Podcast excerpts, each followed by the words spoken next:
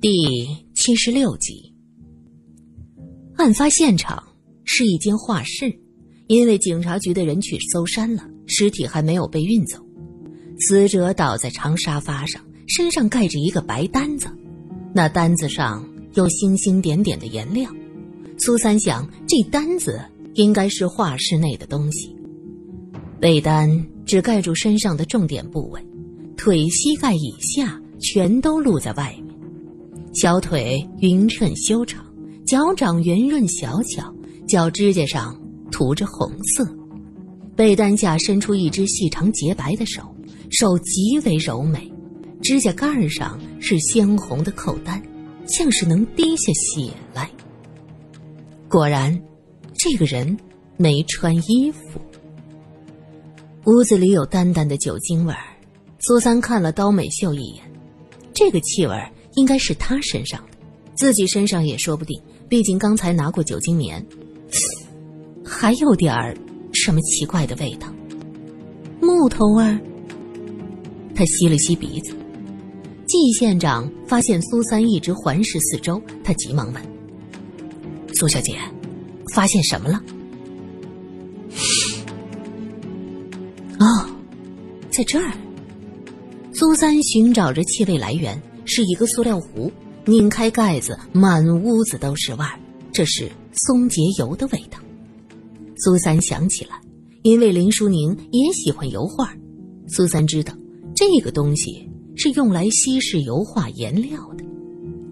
画室里有这样的味道是很正常的，并没有血腥味儿，只有臭味儿，一股腥骚气。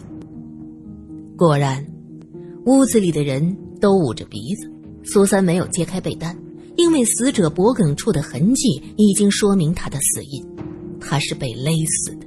那股腥臊味儿，怕是他被勒住脖子的时候不住的踢打挣扎，集中全部力气，在死去的那一刻，括约肌忽然放松，导致失禁。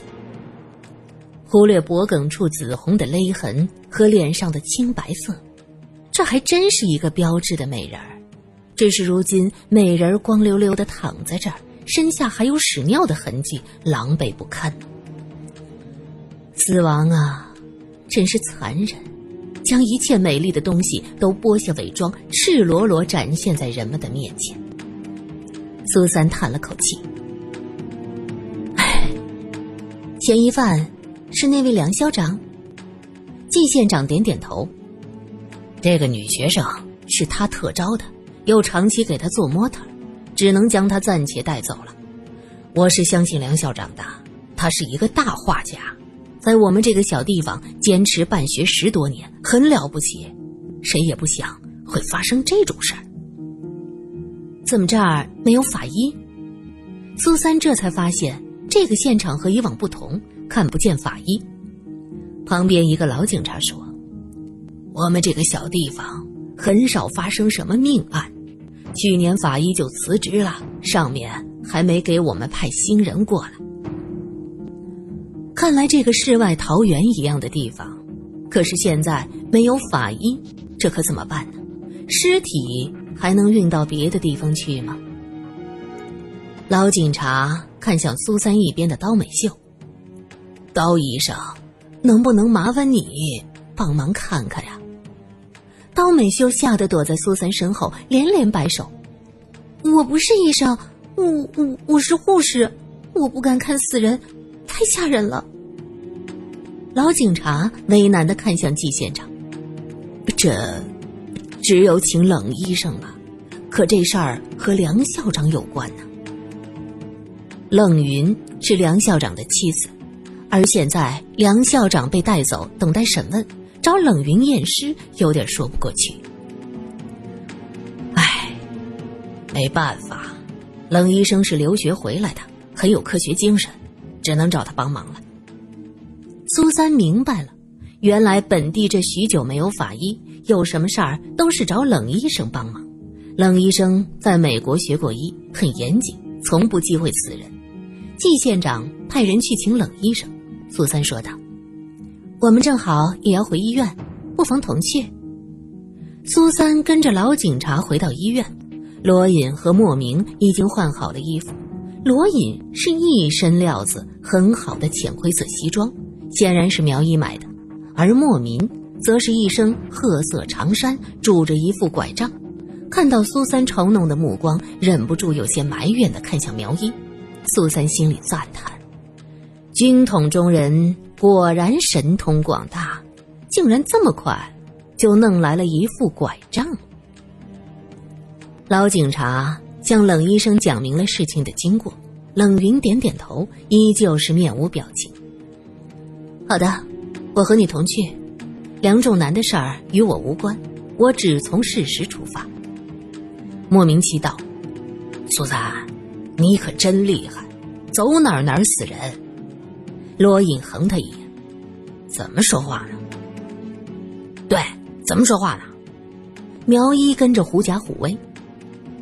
喂，你怎么说话呢？莫名的手下看向苗一，闭嘴！冷医生突然喝了一声，所有人的目光都投向他。冷医生面无惧色看了老警察一眼。好，我们这就走吧。你们几个，这里是医院，不是收容所，请吧。收容所？你说什么呢，臭娘们！莫名的手下先炸了。苏三横了他一眼，好了，咱们走吧。人家医院里还有别的病人，大呼小叫像什么样子？那个人还要说话，被莫名捅了一下，恨恨的哼了一声。众人跟着冷医生一起走出医院，冷医生理都没理他们，跟着老警察就走了。罗隐看向苗一，去找住的地方。苏三说道：“不如找季县长。”想想办法，我看他人很好的。还没走远的老警察说道：“说的极是，我们县长是个好人，我过去啊和县长提一嘴，几位放心吧。”罗隐从来就没有考虑过钱的事儿，闻言还耸耸肩：“听你的喽。”苗一吃惊的看着罗隐：“头儿，咱们……他可不想和小气巴拉的苏小姐。”住大车店呢？罗隐瞪了他一眼，苗一乖乖的点头。呃呃呃，这这个建议好，一切由县长安排。莫名晃了晃脑袋，活动一下手臂。我不管住哪儿，哎，我现在只想大吃一顿。什么忘川山庄啊，那破地方，嘴都淡出鸟来。此时天黑了，这些人一路奔波。下午只是在县政府吃了点茶点，听到莫名的话，才察觉已经饿得前心贴后背。原来小护士刀美秀非常热情，去我家的饭店吃我们傣族菜吧。你们是英雄，我请客。哎，怎么能让你破费？莫上校请客。罗隐做了一个请的手势。护士小姐，你来带路吧。县城的街道。没有灯，到了晚上，路边的小贩都收了摊子，两边的商铺还没有下门板，透出油灯温暖的光亮。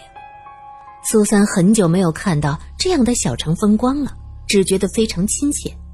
罗隐和苗一一直在大城市，第一次来到这样的小城，看着一切都新鲜，只是苦了莫名，拄着拐棍儿当当当走在石板路上，声音清脆，听得他格外沮丧。一瘸一拐，这样子实在是太蠢了。他瞟了罗隐一眼，暗地里啐了一口：“重色轻友的家伙，大家总算是共患难的兄弟，为了讨苏三的欢心，竟然叫人弄来这么个蠢东西给我用，太过分了。”到了，我家就在这儿。刀美秀指着小街尽头一处二层小木楼，说着。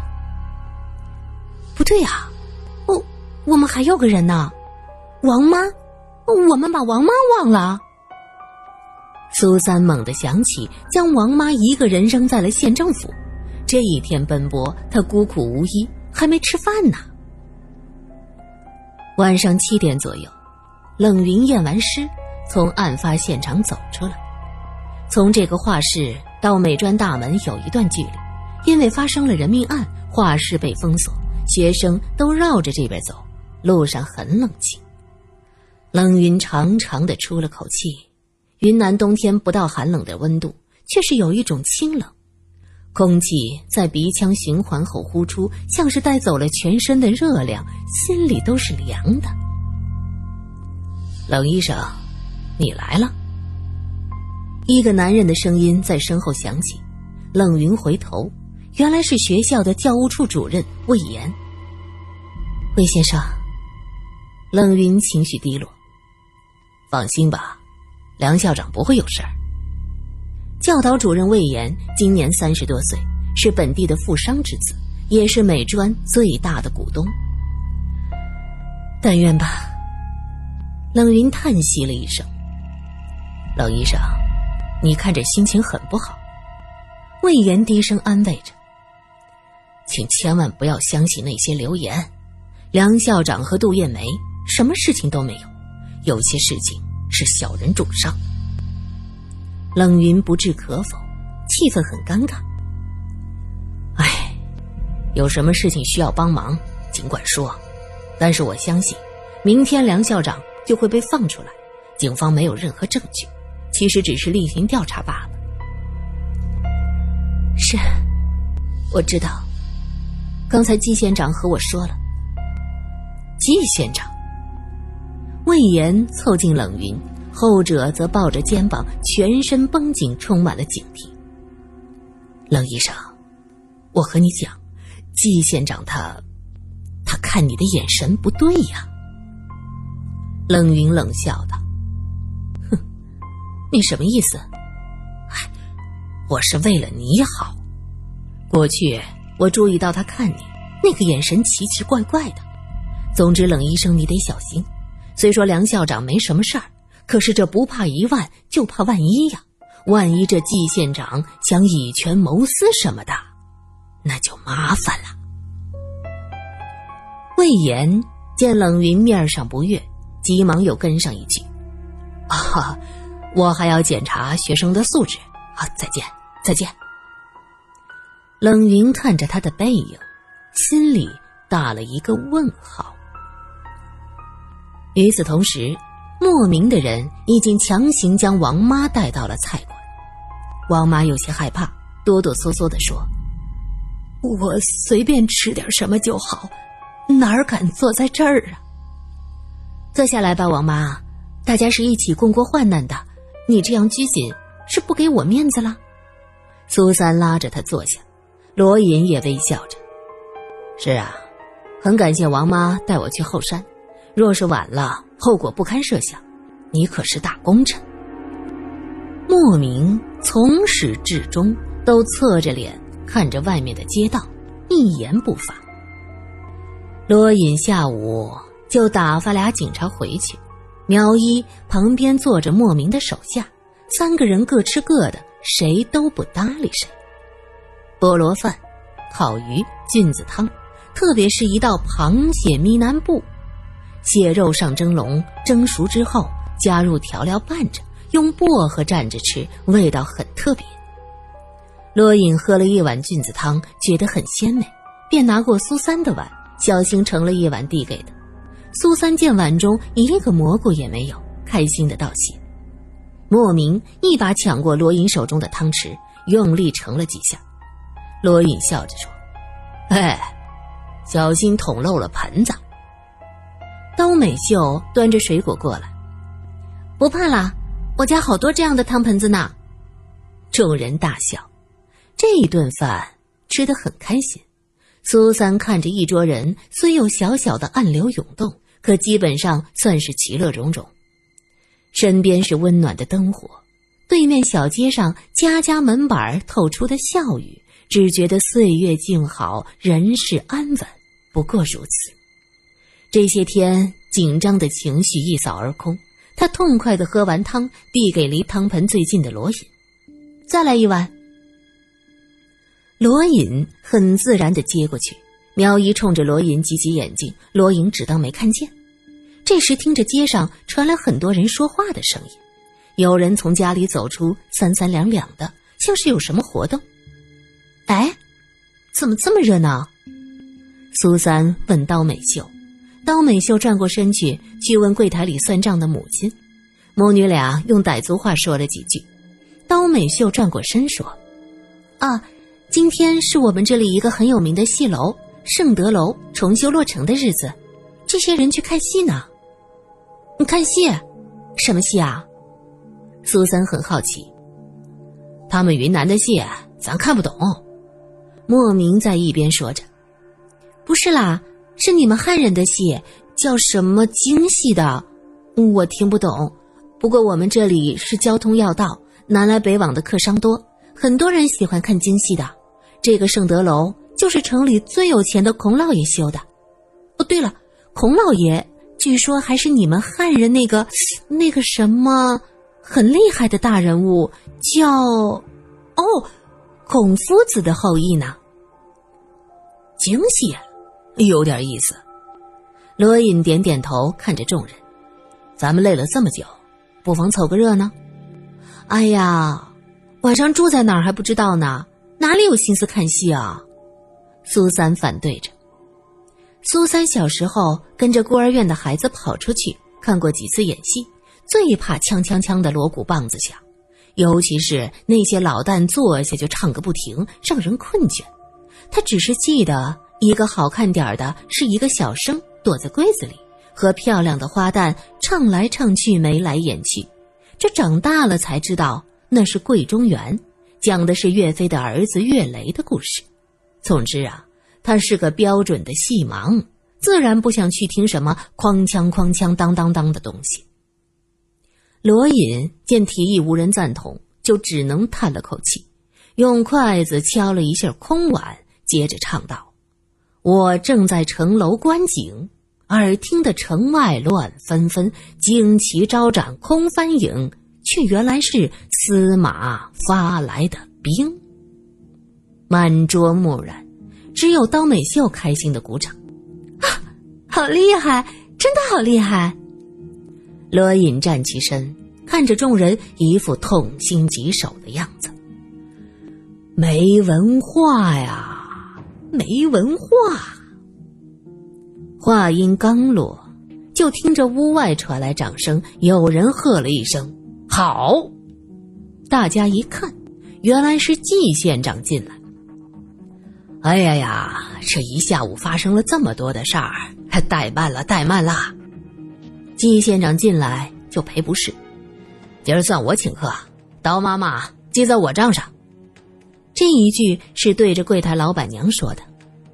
呵，季县长。太客气了，这顿饭莫上校已经包了，改日再请县长做东。罗隐招呼季县长坐下，苏三问道：“那具尸体？”莫名哎了一声：“哎，服了你了！刚吃完饭，谈什么尸体？啊，听说贵县出了人命案，不知是何事啊？”罗隐对案子很感兴趣。压根儿不理莫名，直接问季县长。季县长看过罗隐的派司，警备司令部的，他也是个官场的老油条啊，看得出这个人浑身的气派，那可不像是警备司令部一个小军官这么简单。况且方才警察局长已经带人回来，说在山里的确找到了几具尸首，搜查发现尸首上有日本人的书信照片确定了这帮人真的在剿灭了一伙日本的残余势力，因此季县长现在是知无不言，言无不尽。他缓缓的说道：“死者是我们这里美专的学生。什么学生啊？听说是个光屁股给人画的。”柜台里的老板娘跟上一句，刀美秀皱着眉说：“啊妈，你说的什么呀？”人家那叫做人体模特，大城市的美学院都要这样子的，我们这里呀，就你们这些老人看不惯。哎呦，当然看不惯了，好好的姑娘家脱光了做那种事情，不像样子。季县长呵呵笑，呵，对，死者与其说是学生，不如说是人体模特更加准确。他是梁校长从外面特招来的，我们这个小地方。就这所美专最有名，昆明人都到这儿来读书呢。梁校长努力向大的院校靠拢，引进人体模特一共是三个，这个死去的杜艳梅就是其中之一，也算是美专的特殊学生吧。那梁校长的嫌疑排除了吗？苏三念着冷医生的好，有些担心的问。梁校长已经被释放回家了，有证人作证，说是今天下午他没有去过画室。不过这就奇怪了。美专人体课都是每周四上，今儿是周二，不到上课的时候，杜艳梅去那做什么呢？致死的原因是什么？罗隐问。被勒死的，下体。季县长急忙咽下了后面的话，尴尬的笑了。苏三明白了，下体可能被性侵过。